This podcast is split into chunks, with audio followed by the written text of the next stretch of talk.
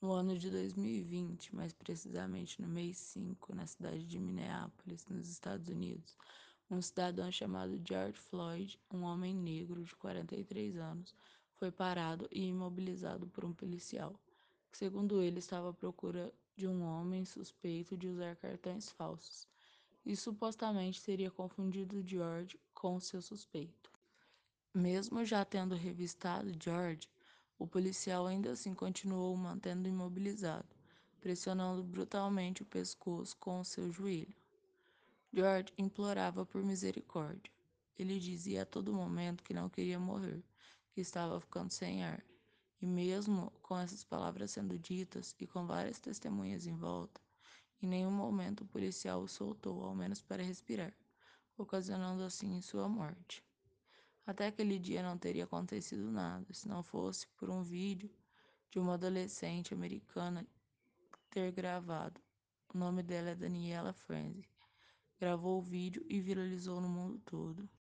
Após o vídeo viralizar e sair em vários jornais dos Estados Unidos, artistas de lá e do mundo todo começaram a se levantar pela causa e por sua influência a favor de George Floyd. Em seguida, também as pessoas anônimas com frases em destaque. Vidas negras importam. Essa definitivamente foi uma das frases que mobilizou a internet no ano de 2020. E foi a que se levantou a questão do racismo descarado que todas as pessoas negras sofrem, tanto nos Estados Unidos quanto no Brasil. Algo desumano que necessita de mais atenção para sua causa e mais visibilidade.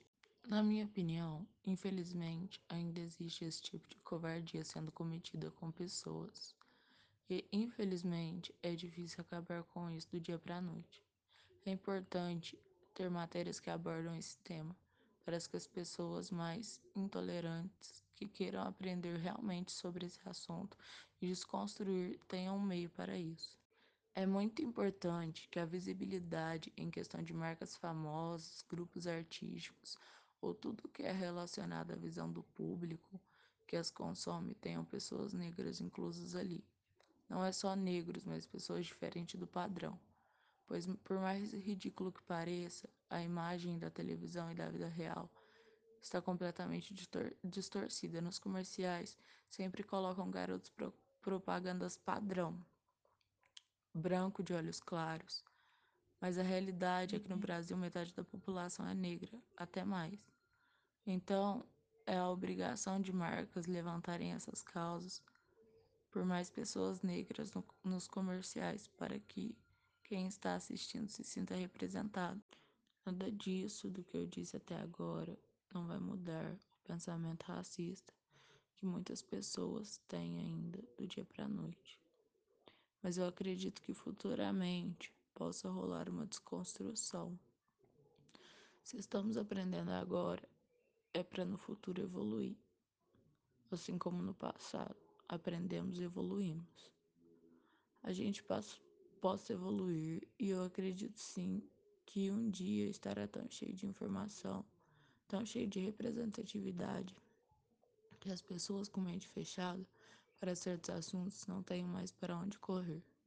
E a única solução cabível para estas será aceitar o que já deveria ter aceito há anos, a igualdade.